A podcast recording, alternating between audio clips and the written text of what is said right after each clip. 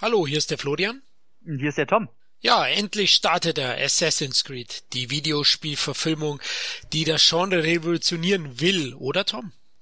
Will ist das richtige Wort. Also viele haben ja gehofft und Budget war da, Schauspieler war alles super. Als äh, Fassbender angekündigt wurde, dass der auch selber noch produziert, hat man gedacht, hey cool, äh, von dem Regisseur vorher nichts gesehen, aber seine zwei Filme hier, Macbeth und Mörder von Snowtown, gute Kritikerlieblinge, habe ich gedacht, okay, hey, läuft. Ja, die Voraussetzungen waren auf jeden Fall gegeben, da hast du recht. Also Fassbender, gut, der Regisseur war mir jetzt noch nicht so bekannt. Ich kenne Macbeth, ja, also er ist sicher kein schlechter. Wusste nur nicht, wie er sich in einem Genrefilm äh, macht. Das kannst du ja beantworten, jetzt wo es schon ein bisschen her ist. Ne? Wann hattest du die Pressevorführung gesehen? Ist schon ein paar Wochen her. Ah, ja, genau, also vier, fünf Wochen, irgendwie sowas im Dreh. Und äh, genau, durfte mir den angucken im Original und habe auch die ersten Minuten gedacht, so, ey, ja, doch, hey, das könnte echt was werden. So, der Look war schön, so, so ein bisschen im Name der Rose mäßig, die ersten Szenen. Äh, schön dreckig in diesen alten katholischen Gemäuern und äh, sehr viele äh, Spielhinweise auch gleich, so ein bisschen Fanservice. War alles gut, Optik war gut. Aber mit der Laufzeit haben sich dann so eklatante Schwächen schon rausgestellt und ich kam dann aus dem Kino und war richtig so, ja, war nett, äh, was wird als nächstes geguckt und ja, war nicht der Wurf. Also da braucht man sich gar nichts vormachen. Er heimst jetzt ein bisschen sehr schlechte Kritiken ein, was ich auch wieder nicht nachvollziehen kann. Da wollen wieder, glaube ich, Leute nur meckern. Äh, ist völlig okay, aber ist äh, jetzt nicht die beste Videospielverfilmung und äh, reiht sich so im Durchschnitt ein. Bei Videospielverfilmungen haben wir gar nicht so einen guten Ruf, oder? Wenn wir ehrlich sind, gab es einige ja. Desaster auch schon zu erleben für uns Videospiele. Genau, also der Ruf ist auch völlig zu Recht desaströs. Ähm, ich glaube, erst in den letzten ein, zwei Jahren bemühen sich die Leute oder der Vorteil ist eher, dass die, die Zocker von gestern halt die Regisseure von heute sind. Und das sieht man dann halt auch, dass sich ein bisschen Mühe gegeben wird. Sei es jetzt Warcraft, der auch nicht perfekt ist, aber das ist ein guter Film äh, Prince of Persia kam raus, der war völlig okay. Hier und da kommen schon ganz gute raus und die Filme, die auch, auch äh, eine Kinoauswertung erhalten haben, möchte ich sagen, dass da keiner bei war, der wirklich, wirklich schlecht war. Ähm, außer meine verhasste Resident Evil Reihe, aber das ist eigener Geschmack. Von daher reiht sich in den oberen, im oberen Drittel ein. Okay, Resident Evil, es gibt ein paar Teile, mit denen kann ich leben. Also Teil 2 und 3 fand ich, fand ich okay. Mhm. Äh, muss man natürlich getrennt von der Vorlage sehen. Also die Spiele, vor allem die ersten Spiele, die ersten drei bieten schon einen anderen Horror und ähm, sind auch anders. Ich war auch mit dem ersten Resident Evil nicht so zufrieden, habe mir damals sehr gewünscht, dass sie ihn eigentlich Georgia Romero machen würde, was anfänglich im Gespräch war. Genau. Aber leider kam es ja nicht so. Deswegen, mein, für mich ist da Mila Jovovic oder wie sie heißt, einfach zu mhm. übermächtig. Die steht zu sehr im Mittelpunkt als die Videospielreihe und das gefällt mir nicht in, ja. in der Entwicklung. Das ist, äh, ach, da, ich will über die Reihe gar nicht reden, die ist bei mir einfach nur so unter perverses Fremdschämen. Ähm, genau, kann man gut sagen, nee. ja. Ja, wir reden ja über Assassin's Creed heute und wir werden mit, mit dieser Ausgabe auch ein, euch ein Special kredenzen, das der Tom zusammengestellt hat, sozusagen. Tom, ne? Was ja. enthält denn das Special? Äh, genau, nach unserer kleinen Ankündigung hier mache ich das wie bei den Jean-Claude Van Damme Specials, dass ich noch einen kleinen Mono-Podcast äh, quasi aufspreche. Da hört ihr dann so sieben bis zehn Minuten na, meine Meinung zu Assassin's Creed nochmal äh, ein bisschen verdeutlicht, ein bisschen mehr ins Detail gegangen und danach könnt ihr euch die komplette Pressekonferenz anhören. Der durfte ich nämlich beiwohnen äh, nach der Pressevorführung. Und da war dann der Herr Fassbender, Frau Kotteljahr, der Regisseur war dabei. Und die reden halt eine halbe Stunde und stellen sich dann äh, ein paar Fragen, die man stellen durfte. Und ja, das könnt ihr euch komplett anhören. Das ist am Stück. Und ähm, ja, genau. Ja, wie war das für dich, so ein Teil der großen Filmwelt zu sein? Nervös mit solchen Größen in einem Raum? Äh, nervös, ja, aus eher persönlichen Gründen, äh, aber nee, im Grunde völlig okay. Also spätestens, wenn man da sitzt und die kommen rein, verfliegt dieses komplette, oh, großes Hollywood komplett, weil da kommen dann zwei Menschen rein oder drei Menschen und du kriegst halt mit, äh, okay, die machen da gerade auch nur ihren Job und äh, ist völlig okay. Also da, Nervosität ist da komplett gar nicht gegeben. Nee, war einfach nett, die mal so zu sehen und äh, ja, Fassbender war ein bisschen müde gewesen, aber trotzdem höchst sympathisch und Frau Cotillard äh, von einer Schönheit geprägt und äh, positiv unnahbar, einfach eine sehr, sehr tolle Dame. Und der Regisseur, ähm, ja, ich glaube, der war so ein Medienrummel noch nicht gewohnt, aber auch absolut, äh, absolut Profi, absolut äh, auch sympathisch. Ja. Oh, klingt gut. Ähm, wenigstens gescheite Fragen gestellt worden? Ähm, teils, teils. Also natürlich, man hatte nur eine halbe Stunde und da wird dann natürlich der Standard runtergerasselt. Ähm, ob jetzt Fassbender vorher die Videospiele gespielt hatte oder sowas. Aber ähm, ja, könnt da reinhören, so ein paar kleine Gimmicks erfährt man denn und ja, für eine halbe Stunde völlig ausreichend. Das Ganze ist ja dann in Englisch, die Antworten natürlich auch in Originalsprache. Frau Kult, ja, mhm. vielleicht im Französischen? Nee. Nee, nee, die äh, auch im Englisch und auch absolut verständlich. Okay, ja, da kann man bestimmt was mitnehmen. Also das ähm, hat euch der Tom zubereitet als kleines Dankeschön für Weihnachten. Wir haben ja zudem noch auf dem Blog ein Gewinnspiel laufen zu Assassin's Creed. Also wir haben hier richtig die Assassin's Creed Wochen eingeleitet, kann man fast sagen, die mit diesem Podcast Special dann abgeschlossen werden. Hier haben wir gefragt, welches eure Lieblingsvideospielverfilmung ist. Und da sind doch ein paar interessante Titel gefallen, oder? ja, tatsächlich. Ähm, ich denke, ich dachte immer, dass ich mit der Meinung so ziemlich mit der Masse mitgehe. Äh, wir haben ja beide unseren Liebling, den können wir ja gleich noch nennen. Aber wenn man denn so liest, welche Verfilmungen wirklich tatsächlich da beliebt zu sein scheinen, da äh, kommt man schon ins Grübeln. Also ist ja nicht schlimm, Geschmack lässt sich ja nicht drüber streiten, aber ich war dann schon, äh, gelinde gesagt, etwas verwundert. Ja, ich war auch ein bisschen überrascht, welche Titel dann sehr, sehr weit oben landen. Also wir können ja vielleicht ein oder anderen nennen mal. Resident ja, Evil zum Beispiel, mm. den du mhm. gerade, ja, ich weiß. wir haben ja gerade gesagt, was wir davon halten. ähm, ein ja. weiterer war Prince of Persia, den hast du ja schon als okay abgestempelt vorhin. Ja, ja, ja, also tatsächlich schlechter noch, würde ich sagen, als Assassin's Creed jetzt, aber der hat natürlich den Vorteil, er hat ein mega Budget und Michael Bay dahinter, ne? Ja, genau. So hat er wenigstens Schauwerte, die man ihm nicht absprechen kann. Und äh, Gyllenhaal, ne? Also. Ja, und hier. Äh, oh, ich bin ja tatsächlich großer Fan äh, von der Hauptdarstellerin, die mir jetzt tatsächlich gerade nicht einfällt, was sehr peinlich ist, aber die finde ich sehr toll. Weiß ich jetzt auch nicht War das Bond, Bond Girl aus Quantum Trost war es. Äh, naja. Okay, vergiss es. ja, ja. Also ja, ja. Leute, ähm, die Titel habt ihr genannt. Sehr weit oben ist auch noch Warcraft gelandet, aber den hast du ja auch gerade ähm, geedelt. Wie sieht's eigentlich aus? Ich habe die Übersicht ein bisschen verloren. Wird eigentlich aus einem Trash-Spaß oder so Mario Brothers mal genannt? Ja, Mario Brothers wird genannt, genauso wie Dead or Alive wurde genannt. Ihr seid mutig, Leute. Und Double Dragon wurde auch genannt. Ja, hat Mark Dacascos, würde ich unterschreiben. Aber ja. äh, Ey, Mario Brothers mal ganz kurz, ich habe mir den erst vor, vor vier Monaten oder so nochmal angeguckt. Und unter der Prämisse, dass man da jetzt eh gequillte Scheiße sieht, ist der ganz schön unterhaltsam. Ja, ich denke, das meint der auch der Hörer oder die Hörer, die den nennen. Also einer hat auch dazu geschrieben, der ist so schlecht, dass er wieder gut ist. Ja? Genau. Also, genau. Ja, ja, kann ich verstehen. Also es ist eine kleine Trashperle mittlerweile. Ist ja von 1993 oder so. Also ja, da gab es ja. noch gar nicht so viel Videospielverfilmung zu der ich Zeit. Möcht, ich glaube tatsächlich, es war die erste. Also ja, doch, ich möchte sagen, es war die erste. Bitte berichtigt mich mal und schreibt mir das mal drunter. Ich habe nämlich das Wissen meines Erachtens, dass das wirklich die erste war. Wir reden jetzt hier nicht von Trickfilmen oder sonst was, sondern Realverfilmung. Könnte sein. Ich bin auch am überlegen. Mir fällt jetzt auch keiner ein, der vorher war. Also, ich, Leute. Damit wurde doch Werbung getrieben, ne, von wegen erste Videospielverfilmung, dass es dann gleich das große Super Mario ist und so. Ja, also ich würde mir ja wünschen, vielleicht Zelda mal verfilmt in so einem herrlich Herr der Ringe mäßigen großen Epos. Die Videospielreihe liebe ich sehr, sehr. Ähm, spiele auch jedes Spiel und bin schon total heiß auf Tatsächlich? Ja, auf den neuesten Ableger auf der Switch wird der kommen, Nintendo Switch und mhm. glaube ich noch auf die Wii U. Ich, ich, nenne ja die Wii U mein eigen, genau wie die PS4. War ja. früher großer Xbox-Zocker, also Xbox 360 und die Xbox 1 hatte ich. Die mhm. One habe ich jetzt nicht geholt aus Zeitgründen und dann eben wurde mir zum Geburtstag die PS4 geschenkt, die weiße.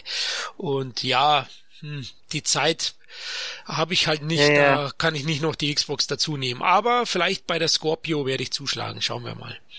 Ja, interessant. Also ich habe auch die, die 360, die One und die PlayStation 4 hier stehen, aber an Nintendo komme ich halt echt nicht ran, wodurch ich leider Zelda nicht mitkriege. Ah, ich mag schon. Nintendo ist halt eigen, ja. Er hat, hat wieder eigene Spiele, die als Videospielfan, die muss man fast haben, ja. Also Mario, ähm, Zelda eben, ich würde mir wünschen, dass Metroid mal endlich wieder ein Teil oh, kommt. Oh ja, ey, Metroid. Und vielleicht machen sie das ja auch auf der Switch, aber jetzt äh, schweifen wir, glaube ich, ab, gell? Ja, ja, aber ist bei dem Thema, wir wir ja, sind im Thema noch, ja, Leute. Vielleicht findet da irgendwann auch mal ein Podcast statt, dann lassen wir uns da mal Schauen aus. wir mal, genau, äh, der Abschweif-Podcast. genau. Irgendwie so werden wir mal was finden vielleicht. Kriegen wir hin. Genau. Ja, dann würde ich sagen, liebe Hörer, wir wünschen euch viel Spaß mit dem Special. Danke, Tom, fürs Aufbereiten. Ja, gerne, gerne. Und ja, an dieser Stelle sagen wir auch noch an euch frohe Weihnachten und einen guten Rutsch ins neue Jahr. Danke fürs Zuhören und viel Spaß mit unserem Assassin's Creed Special. Yeah! Sin Entertainment Talk, der Podcast des Entertainment Blogs. Mehr Fan Talk über Filme und Serien.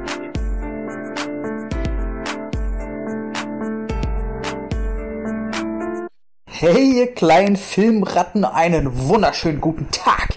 Assassin's Creed durfte ich mir angucken und damit eine Videospielverfilmung genießen. Ähm, super geiles Thema, gefällt mir sehr. Ich spiele sehr viel Videospiele selber, fast so viel wie ich Filme gucke. Daher liegt mir das Thema natürlich am Herzen, da ein, ein schönes Zusammenspiel von beidem mir dargeboten wird. Das Wortspiel war nicht gewollt. Ähm, aber na, bisher hatte ich ja nicht so viel Glück. Wie jeder weiß, Videospiele haben nicht so einen guten Ruf. Völlig zu Recht. Die meisten sind sagen wir eher mittelmäßig. Viele sind schlecht. Nee, wobei viele sind auch mittelmäßig. Nur wenige sind wirklich gut. Wirklich gut würde ich sagen. Silent Hill ist bisher der beste, meiner Meinung nach. Aber da saß auch Christophe Gans auf dem Regiestuhl. Vielleicht der erste Hitman. Sagen wir erster Hitman, auch wieder ein Franzose. Und äh, dann hört's auch schon auf. Aus nostalgischen Gründen würde ich vielleicht Street Fighter und äh, Mortal Kombat noch hinzuzählen, aber da ich die rosarote Brille auf und kann somit nicht ganz ernst gewertet werden. Ja, Assassin's Creed Videospielverfilmungen fangen langsam an, immer mehr in den Fokus der Produzenten zu rücken, da Comic-Verfilmungen ja langsam, naja, denen geht nicht die Luft aus, die generieren immer noch Millionen, aber die brauchen so das nächste große Ding. Und ich habe das Gefühl, dass die das alle paar Jahre oder einmal im Jahr mit einer Videospielverfilmung probieren, da mal richtig Geld reinpumpen und hoffen, dass sie damit jetzt das nächste große Ding ins Rollen bringen. Das hat man jetzt letztes, nee, nicht letztes Jahr, vor ein paar Jahren bei Prince of Persia war so der erste Versuch, der auch ganz nett war und da haben sie ja auch Millionen reingepumpt. Äh, Michael Bay hatte da ja auch mit zu tun. Hat auch ein bisschen äh, Plus generiert, war jetzt aber auch nicht der große Wurf. Seitdem probieren sie es immer wieder und ich habe das Gefühl, dass jetzt Assassin's Creed das große Ding werden soll. Assassin's Creed ich habe, oh Gott, wie viele Teile habe ich gespielt? Ich glaube fünf oder sechs oder vielleicht auch sieben. Man kann die ja mal mittlerweile ein bisschen schwer auseinanderhalten. Alle selbe Suppe. Lieblingsteil nur nebenbei erwähntes Black Flag. Und ich habe auch die Arcade-Teile ein bisschen gespielt und so, aber das soll gar kein großer Exkurs jetzt zu Assassin's Creed werden. Nur damit ihr wisst, dass ich mit der Materie vertraut bin. Wo ich frage, ob es wichtig ist. Natürlich müssen die, die Fans abgreifen und diese wenigstens respektieren, sowie die Vorlage aber als Film ist es vielleicht wichtiger zu funktionieren, anstatt als Verfilmung einer Vorlage. Da streite ich mich immer ein bisschen mit mir selber, äh, ob das wichtig ist. Aber kommen wir zum Thema zurück. Ich bin da, war da immer ein bisschen skeptisch. Da hieß dann so, natürlich, die probieren gerade, wenn es heißt, ja, Assassin's Creed kommt jetzt als Film raus und alle so, Whoa! ähm, ganz ehrlich, gerade sind so viele Skripte in der Mache zu irgendwelchen Spielen und wenn man sich mal mit dem Thema ein bisschen auseinandersetzt, ist man immer verwundert, wie viel Spielverfilmungen es schon gibt. Also man kann locker schon eine Top 50 auf die Beine stellen. Nur die meisten kennt leider keine, keiner, weil die selten auf der großen Leinwand rauskommen. Jetzt hat Ubisoft probiert, unter anderem Ubisoft mit 20th Century Fox, wenn ich mich nicht irre, und haben da ganze 175 Millionen Minimum reingepumpt. Also steht immer so zwischen 175 und 200 Millionen. Probieren das schon seit 2011 auf die Beine zu stellen oder arbeiten da dran. Das Projekt ist mal ein bisschen hin und her geraten. Und irgendwann kam dann schwarz auf weiß, dass äh, Michael Fassbender oder Michael Fassbender, wie auch immer, da die Hauptrolle übernehmen wird. Oder zuerst kam raus, ja, er produziert das Ganze mit und kurz darauf wurde dann auch gesagt, okay, er spielt auch die Hauptrolle. Das war das, äh, der erste große, entscheidende Punkt, wo ich dann sagte, hm, ein ernstzunehmender Schauspieler, schon mal nicht schlecht. Noch nicht das große Halleluja, aber schon mal ganz cool. Und dann so viel Budget, hallo. Wobei man sagen muss, dass die Assassin's Creed Lizenz auch eine kleine Schlampe ist. Also die, man sieht's ja überall, T-Shirts, Bücher, Comics, Spiele, alles. Auf jedem, in jedem Klamottenladen kann man mit, das mit irgendeinem Logo fast schon kaufen. Es geht mir ein bisschen auf den Sack. Also ich habe persönlich einen Film gar nicht gebraucht, gerade da die Spiele schon selber sehr, sehr filmisch aufgebaut sind. Da frage ich mich immer, wie sehr man da wirklich einen Film braucht. Und eine Aussage vom europäischen Ubisoft-Chef hat mir das bestätigt, mir das auch bestätigt. Der sagte nämlich, dass gar nicht so wichtig ist, ich zitiere Wikipedia, ähm, dass der Film möglichst viel Geld in die Kassen spült, sondern dass die Marke Assassin's Creed wieder ein bisschen beliebter wird. Ganz ehrlich, wenn schon jemand so eine Aussage vorher tätigt, äh, bin ich da äußerst vorsichtig. Ähm, nicht, nicht gerade eine intelligente Aussage, die offiziell in den Raum zu stellen, weil man das Projekt dann irgendwie ein bisschen nicht so ernst nehmen kann. Aber gut, ich gehe ja meistens positiv an die Sache ran. Und die nächsten war, Namen waren dann Marie äh, Cotillard, Marion Cotillard, die Dame aus Inception, spielt wohl die weibliche Hauptrolle, sehe ich sehr gerne. Und auch eine Schauspielerin, äh, der ich attestiere, ach, der ich einfach attestiere, himmlisch zu sein. Mehr interessiert mich denn da gar nicht. Nee, die ist wirklich gut und die ist toll und ähm, die hat Charakter. Und dann hieß es noch, ja, Jeremy Irons ist dabei. Immer gut. Niemand kann selbst so selbstverliebt in ein Ei beißen. Ähm, super gut und Brian Gleason noch Nebenrolle. Alles sehr gute Namen. Aber wichtig ist natürlich der Regisseur. Und dieser war kein anderer als Justin Kurzel. Da muss ich sagen, kenne ich oder kannte ich Mörder von Snowtown und Macbeth. Leider nie gesehen, aber ein Kritikerliebling und die Trailer sahen immer sehr geil aus, bin nur nie zugekommen. Somit habe ich gesagt, okay, ist aber schon mal ein Regisseur, der eine Handschrift hat. Die ganz klar in diese ruppige, dreckige Ecke geht. Da habe ich gedacht, hey, okay allein wenn ich mir den Trailer von Macbeth angucke und ich wusste, okay, der Kameramann und der Regisseur sind dabei, schon mal sehr gut. Fassbender und Cotillard da auch gleich aus Macbeth mitgenommen. Geil, geil. Also schon mal so ein eingespieltes Team, hat, hatte ich erstmal Vertrauen. Und ja, wurde dann auch eingeladen und durfte mir den angucken unter äh, ganz vielen anderen Pressefritzen. Und äh, wurde ein mega Trara ein bisschen drum gemacht und danach durfte ich auch dann in einem Raum sein mit Fassbender und Cotillard beides anscheinend sehr, sehr äh, nette Persönlichkeiten. Mehr kann man dazu gar nicht sagen. Einfach anscheinend sehr tolle Menschen. Äh, auf den ersten kurzen Blick, den ich da erhaschen konnte. Und ja, dann ging der Film los. Und am Anfang dachte ich, ja, okay, das sieht schon mal alles ganz nett aus. Erwarte ich auch bei knapp 200 Millionen. Äh, hatte so ein bisschen, einfach nur vom Look her, diesen dreckigen im Namen der Rose Look. Da habe ich gedacht, okay, das spielt in der Vergangenheit, alles cool. Ich werde hier nicht allzu viel spoilern, keine Angst, nur der Anfang erst Eindruck. Und will ein bisschen aufzeigen, was ich so während des Guckens von dem Film dachte. Und es fing dann an und kommt dann auch die erste Szene, wo dann die Hauptfigur eingeführt wird. Und da habe ich schon gedacht, ja, sieht alles nett aus. Es fällt jedoch schon auf, dass der Einsatz von CGI-Effekten im Hintergrund ganz schön groß ist und viel und gar nicht so perfekt aussieht. Ich rede jetzt nicht davon, dass es schlecht aussieht. Wir reden hier jetzt nicht von, von äh, Star Wars Episode 1. Aber äh, ich erwarte da schon ein bisschen mehr. Also wenn da so, so ein Adler rumfliegt, das kriegen die immer noch nicht hin, dass ich denke, das ist ein echtes Tier. Sehr schade.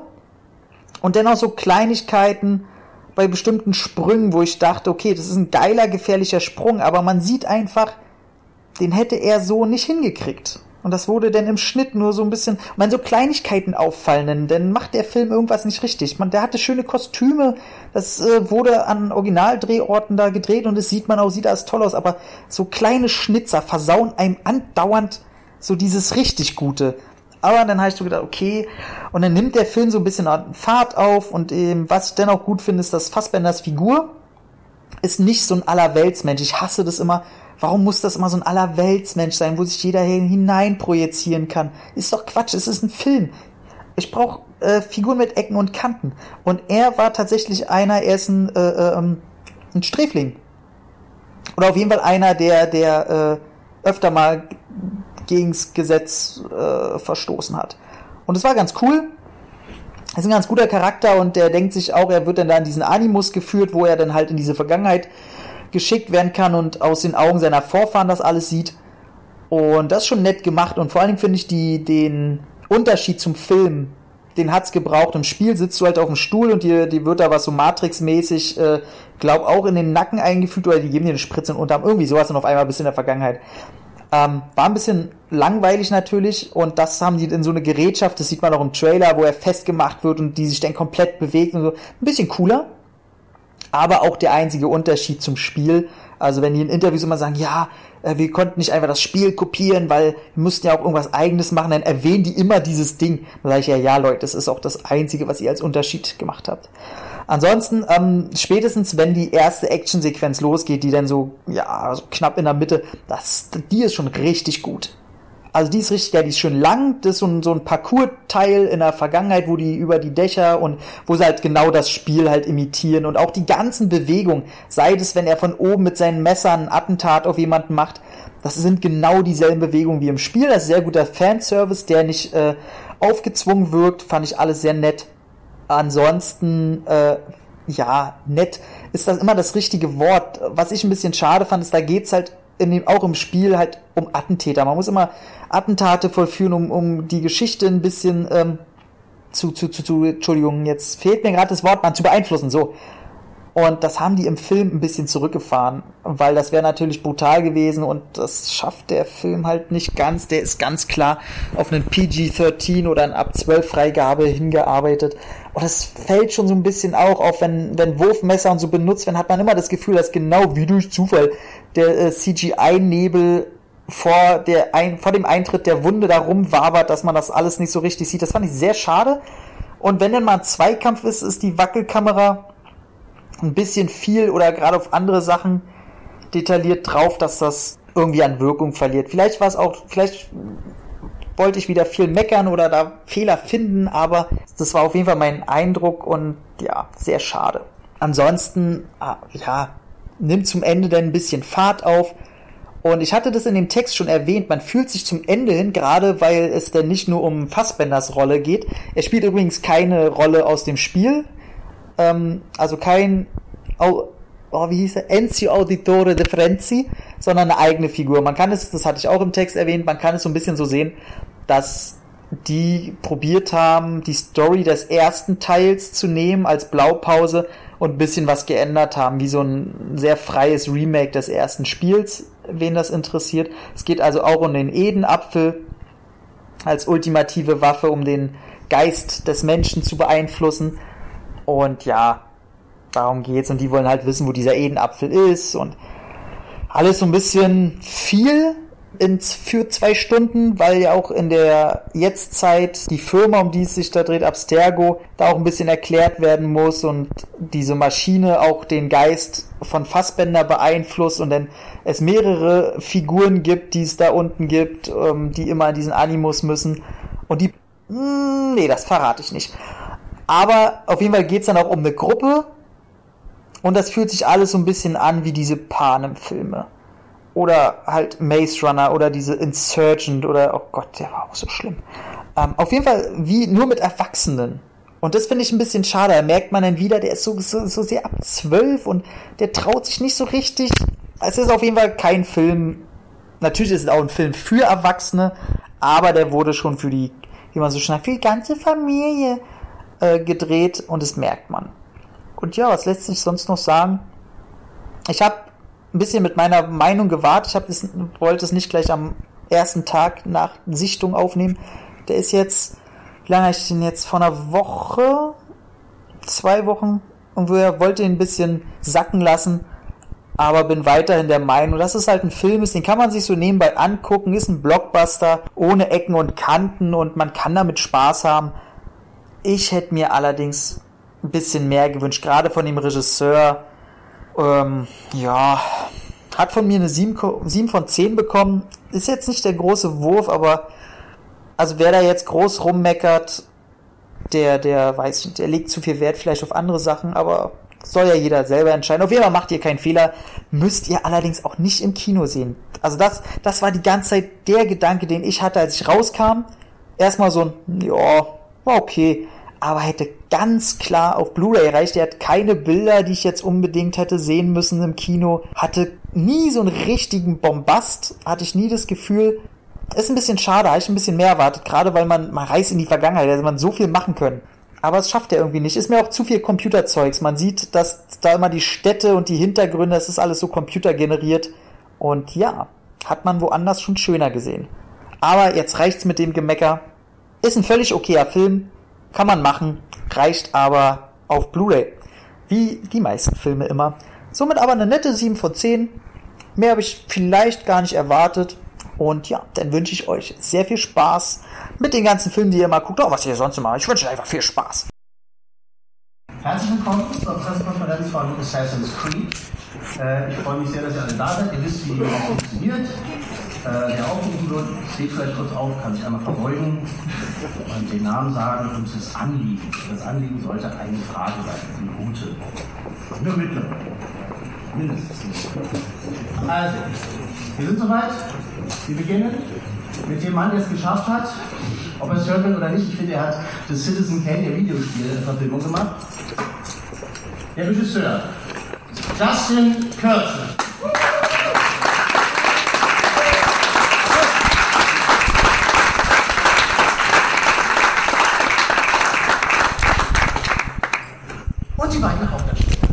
The wonderful Marion Cotillard und Michael Fassbender.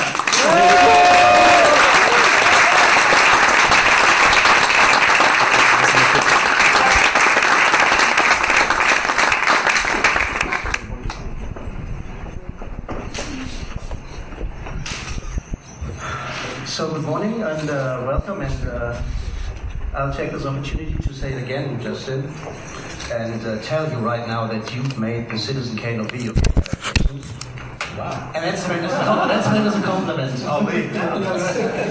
that's meant as a compliment. Um, what was for, I'll ask uh, all of you, what was for you personally the most important thing to get on screen? Maybe we'll start with the Marion. Um, well, it's always authenticity.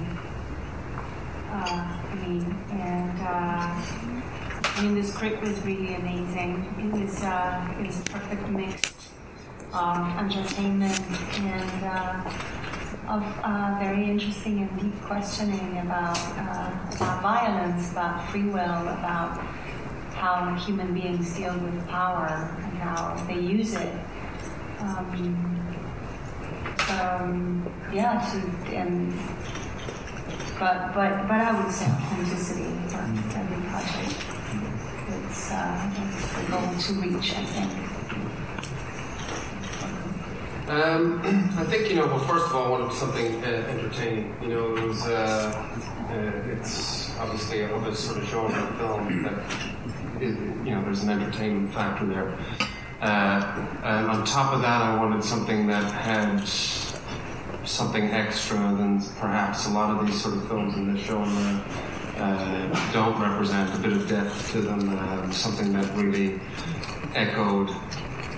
Uh, in some respects, the world that we live in, but also this concept of uh, uh, DNA memory or genetic memory. I thought that the, that at the core of it, when I met the guys from Ubisoft, because I, I, didn't really know anything about Assassin's Creed, I met the guys at Ubisoft and they said they want to make a film out of it. Uh, they started to explain this concept of DNA memory, and I thought, wow, that's really um, plausible as a scientific theory.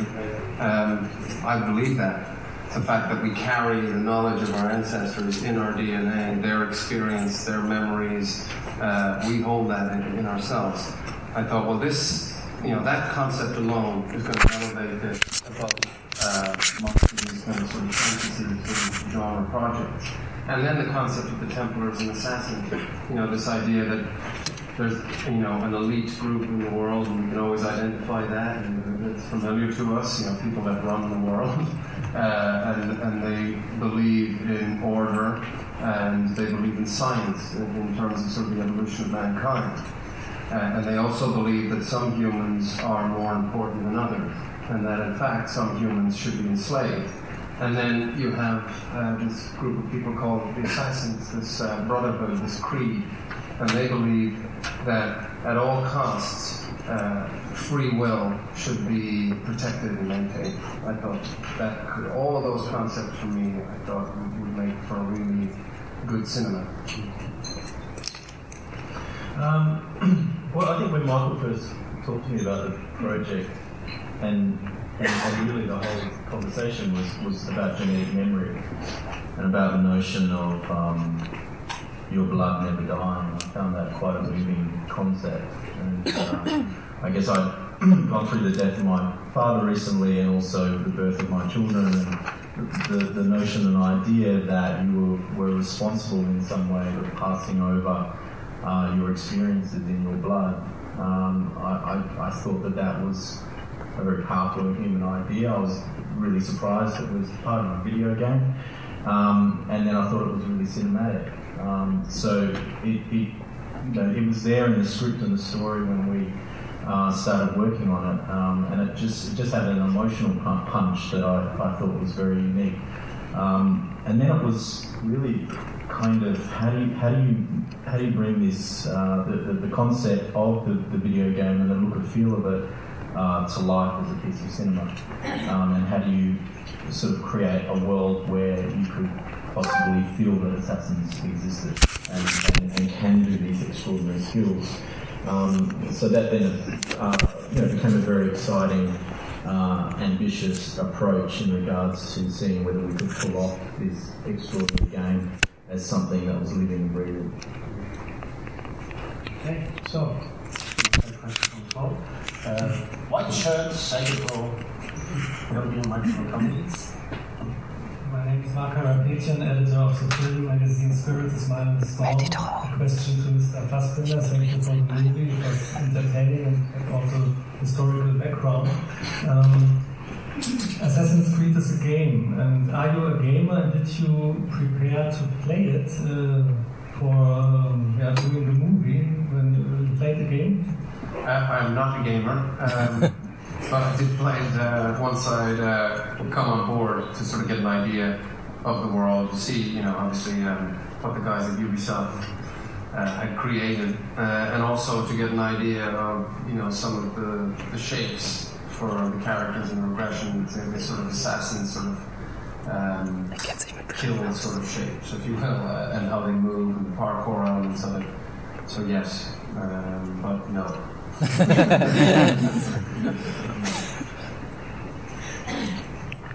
I'm Thomas from RTL Television. I run a cinema magazine, and I have uh, also a, live um, streaming here. So um, hello to the uh, German Foundries. Thank you. And I have two questions. My first question is for um, Marion and Michael. Um, Michaela Lüxmann and Andrea, Adrian Wienekamp asking, did you know the video game before you signed up for the movie and did you like the game? I just answered that. Uh, so yeah, I wasn't aware of the game until I met the guys from Ubisoft. Well, I, I had heard of the game, but I had never played it. Uh, I've never played it, uh, played it since. Um, but I, one of my best friends is a number one fan, and uh, she sat me on her chair, told me everything about the game, tortured me to have some information about the movie that I never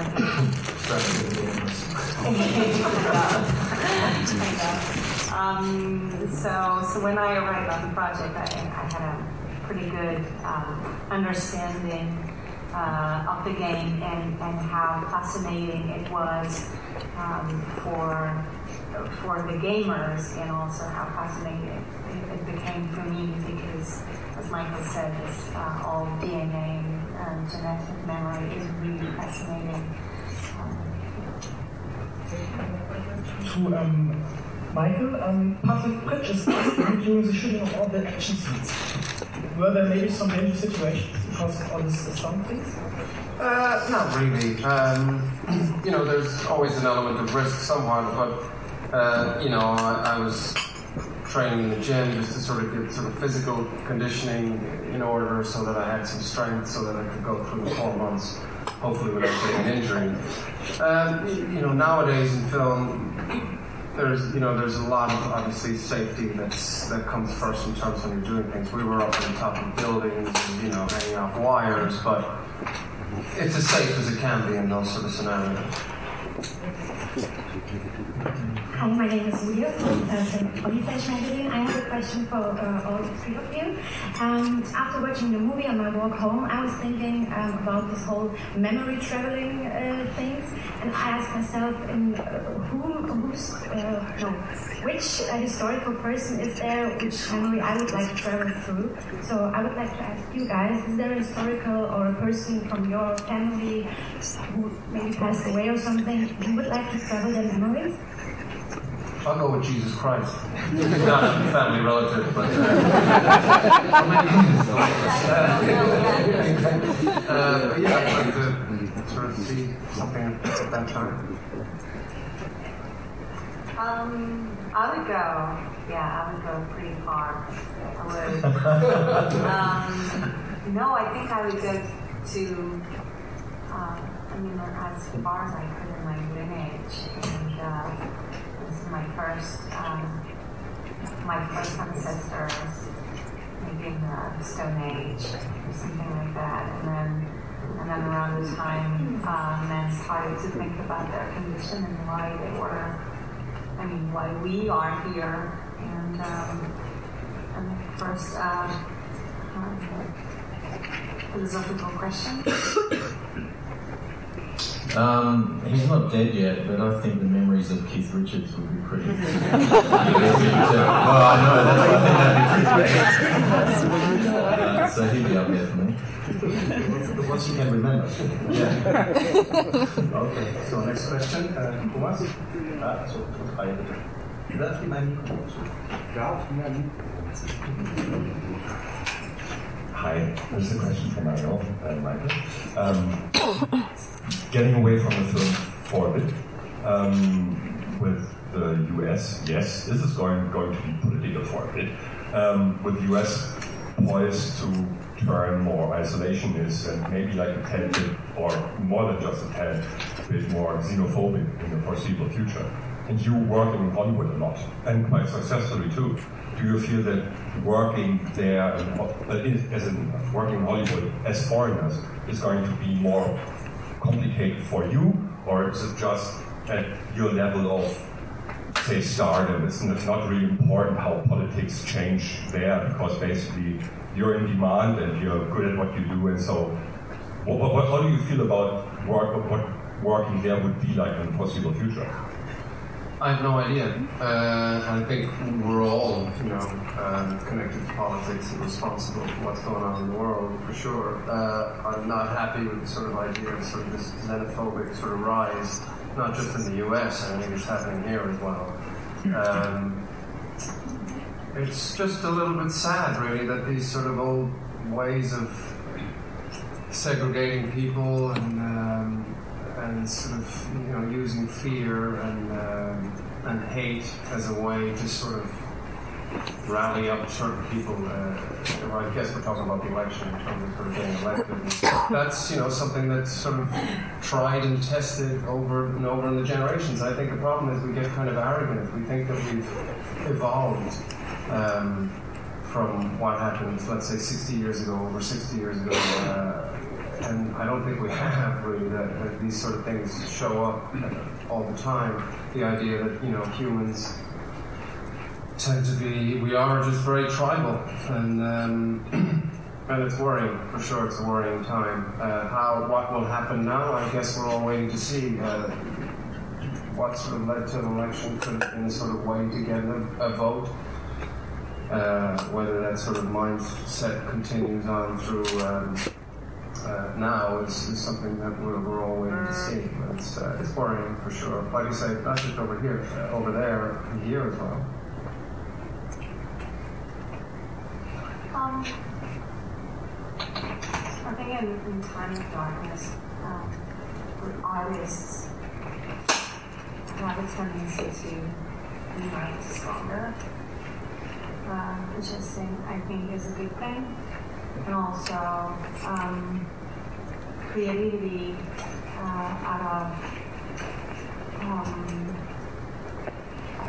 um, a, need of revolution is uh, um, takes different aspects that that might go um, deeper in the question of human beings, and I think it's also a good thing. Now, to answer your question, well, about um, technically having problems to go uh, work there, I cannot answer. Um, I think I think this is the uh, the artistic world needs to understand what happened when a lot of artists gather uh, around maybe um, a more open project and it didn't work. Um, they were driven by dreams that um, that didn't spread on the American society. And that's a question that we need to face today. Um, but um, but I think yeah, we always have to see um, what we can, what what positivity we can take out of uh, out of darkness, and um, and let's spread creativity more than words. And I think that through creativity we can find a way to reunite a, a very divided world. And um, I think that's, as an artist, that's all I can do, and all that I can think of is going deeper into my creativity to, to get closer and, and to have a better understanding of, of, of what's happening in this world. Trump and uh, go back to the movie. Um, yes? Hello, Marius from German Public Radio. Question to Justin. I was very amazed from the look, especially from the sets.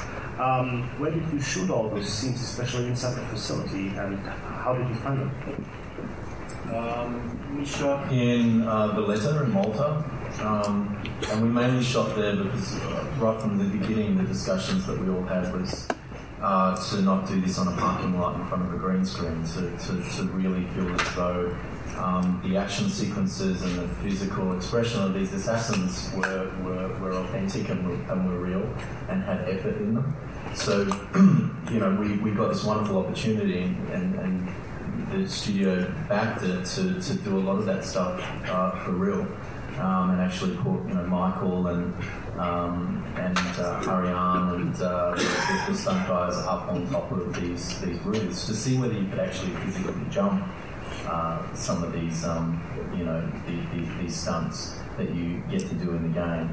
Um, and then we were fortunate enough to shoot in Almeria, um, which was special to me because I'm a big fan of Sergio Leone and all his, you know, a lot of his westerns were shot there in that landscape. Um, and uh, and then also in London. So it was it was um, you know to, to, to, make a film that way is, is difficult, um, and uh, maybe I was being a bit naive as to kind of you know how, how challenging it was to shoot a lot of this stuff for real in real locations, but. Um, uh, I think ultimately, in the end, it, it, it kind of created a, a, very particular kind of look and feel for the film. I have uh, more questions from this side. Uh, Johannes and then Manuel. Okay. Okay. Johannes from Ida. Um, I have a question to both actors. Uh, playing along with uh, visual effects um, is changing uh, acting in a, a, strong way nowadays. Um, you play in both fields, not visual effects and visual effects. How do you feel uh, acting with visual effects, and how will, will that develop into the future, in your opinion? Um, I think it, um, what makes what makes it easier when you deal with special effect is to have a very good director, and uh, that will create this atmosphere and this environment uh, of authenticity in a way, and. Um, and you will actually, he will actually make you believe that you are seeing something that you're not seeing, but you believe that you're seeing. And um, well, for me, it was it, um, yeah, the animus. Uh, I was. Uh, yeah. yeah. Well, Marion was like, "What am I looking at? What's going on here?" We hadn't invented it. But, but the thing is, they had shot uh, Malta and all, um, all the Inquisition before I got on board. Um, I mean, before I started shooting, so Justin showed me the images, and that was really spectacular. And, uh, also the, the whole team, uh, they were very active with sticks and, and tennis balls and uh, and uh, but but but the, um, the main thing is how the director will put you in a situation and will um, yeah, get you, get your brain where the reality is even around you. There's not much. Uh, I think it's kind of like theater.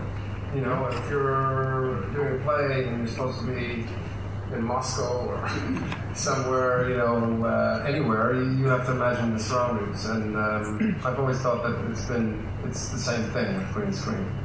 Um, the, the thing is that with this film is like Justin said, it was very important for him and uh, for all of us involved that we wanted to do this old school. We wanted to sort of not go into that CGI world just because this genre is just saturated with it, and we wanted to do something different.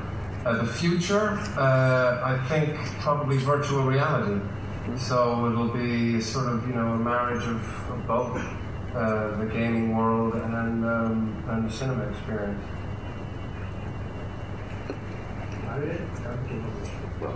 Patrick, actually. Actually, uh, I have a question for Justin. Um, on first look, uh, video game and Shakespeare don't have much in common. How did you go from that to this? Was it, was it a stretch for you? Was it the challenge that you were looking for? Um, no, I think adaptations have been. You're adapting a video game and you're adapting a Shakespeare play. It, it, it, you're kind of using the same muscles you know, in terms of storytelling and how you sort of translate it into, into cinema. So I actually found that quite similar. But the enormity of making a film this this large, it is like a big tanker. You just can't. with Macbeth, it was like this little catamaran you keep on tacking and change and shift and. Um, and, and the three of us were kind of the sailors on it, and it was really lovely and intimate. This was just one big chunk of metal heading towards its destination, and you could sort of sway, uh, let the ride a little bit. And, and I found that really challenging. Um, you know, how you keep the spontaneity of, of, uh, of performance and, um, and finding even moments in the action uh, really fresh. Um, but um, it's just the scale. It's, it's just the and, and 90. You know, we, we shot for 92, 93 days. Macbeth was 32. The first film I did was like 25, and it gets to like the 60th day, and you just don't know who you are anymore. It's, it's quite it's quite amazing. You know, it's, it's, a, it's an absolute kind of marathon. But um, no, I, was, I mean, you know, I'm I was really fortunate. It was one of the big reasons to do this was you know, can you you know, can you kind of survive a film like this and make something of this scale? Um, but also try to bring a kind of humanity into it that, that sort of lands and grounds it. Um, I'd like to know. Oh no, I'm on. Thank you. Um, I in general just, would like to know, like, what's the main difference between the narr- narratives of the classical movie and the video game, as like the techniques have been developed so much, like in the last uh, the last few years. So, what is the, the main difference? Between what? Like the narratives, like the way that you like present a movie and the way that you present like a game. I understand like in order just to prepare for this movie because this is like this pays tribute to the game. As a gamer who used to play that game, I totally felt like I'm into it. But I understand that some people who are not so used to video games might be a bit um, disoriented and being like, oh, I don't really get it. So you must have seen like a, a similarity or even like a difference, and that's why I'm asking you where you see the difference between the um, narratives. Um, I, was, I mean, I, we were really fortunate in that Ubisoft gave us an incredible amount of freedom. Um, and Michael had been developing the screenplay two years before I came on board, so there was there was already a process of wanting to create something that you know was celebrating the the, the, the game and the kind of um, iconic um, moments and look of the game, but then recreating um, brand new characters and, and also timelines and settings. So um, that there was an incredible freedom with that. So I mean, I, I, there wasn't a checklist, you know, you need you know three of fates and you know two delay kills, and there was never any of that. It was it was very much um, an encouraged. Uh, experience of coming up with a story and um, you know finding the sort of cinema in, in, in, the game, but I don't think we ever felt shackled to to uh, an, expectation. Um, having said that, though, there's so many great things in this game that, that are so you know wonderfully loved by by, by those that play it. Um, that it would be hard not to want to uh, embrace them and, and, and, kind of celebrate them in the, in the film. I think the challenge too is like the, the, the universe of Assassin's Creed is so dense there's so much in there. But the real challenge to begin with was trying to distill it down to, to very, you know, to key things. So Templars, assassins, the Apple of Eden, and genetic memory. And if we could sort of, you know, stay on those things and try and, you know, get those concepts across for people who hadn't played the game, that was already a lot, you know, and that was that was the sort of, and, and the concept of the animus, of course, which uh, Justin and his uh, uh, art department really took to the next level because in the game, you know, the, the animus is a chair. It's, it's, so anybody sort of journeying through the animus is an, an inert figure. We wanted to have, you know, um, some physicality in that role for Cal, so he's just not lying in a chair while Aguilar is running around doing his thing. Um, so, you know, we had different ideas. We put it in water, the animus like this liquid thing. And then Justin and his team came up with the Animus Arm, which is great. Sort of, you know, I think even the guys at Ubisoft are like, wow, maybe we'll use that in the future. So it's nice when you get that cross pollination. So we've reached the moment of the last question, which is always the best question in a press conference, and uh, no pressure, no pressure. So let your turn. So that uh, the lady in the third. Looking forward to your question. Hi, and my name is Vivian Albert. It's such an honor to have you here. And um, I would like to ask you, as an actor, which was more challenging to play, which time Uh, just different things, really. I mean, Aguilar is all physical, pretty much. You know, we, we knew that the regressions were going to be uh, where the action of the film was going to lie. Um, and the sort of more there is action, of course, in the present day in, in Abstergo, but that's more the sort of psychological part of it. Um, you know, I don't know. I mean, for both characters, you know, the physicality was uh, mainly, to be honest with you, with the producer role of this, you know, and sort of getting together with Ubisoft, you know, five years ago, getting writers on board, developing the script, uh, you know, just being there really from the, you know, from when it was a seed to now. Uh, that was a new role for me. I'd produced before on Slow West, but that was like, you know, two million dollar film. As Justin said, this thing's like a, you know, uh, a liner. It's, you know, it's just it's a massive piece. Uh, so that that was that was really the, the big challenge. I don't think the question is for me because I'm only the first. Yeah, right.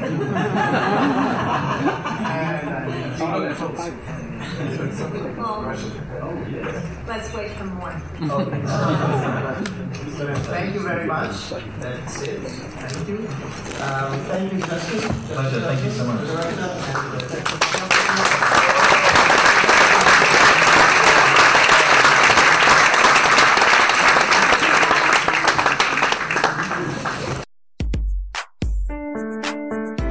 Entertainment Talk, der Podcast des Entertainment Blogs.